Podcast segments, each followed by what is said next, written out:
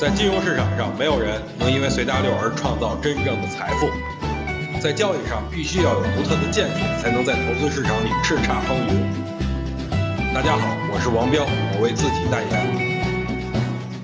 一九九二年，英国女王的儿子查尔斯跟戴安娜王妃闹得不可开交。就在后院起火的时候，一个叫索罗斯的家伙开始阻击英镑，居然还在报纸上公开宣扬啊自己已经赚了十亿美元。这个老家伙虽然已经退休了，但是最近终于耐不住寂寞，又蹦了出来啊！这次是跟达沃斯论坛上高调宣传自己正在做空美股，而且是看空亚洲货币。老家伙还是挺有气魄的啊！这很明显是在跟全球宣战嘛。虽然大家都不是很喜欢他，但是索罗斯观察事物的角度的确很他表示，美联储加息就是一个错误。美联储等待了太久，错过了最佳的时机。在美联储加息时啊，通缩已经开始慢慢的抬头了。对于这次香港股汇双杀，其实也是因为自身遇到很大的问题。首先是消费逐渐的变少，其次就是香港地产也面临巨大的危机。在目前世界经济都面临较大危机的时候，我觉得中国可能力挽狂澜，扭转乾坤。在经济软着陆的时候，金融也开始向好，这是我希望的，同样也是大家希望的。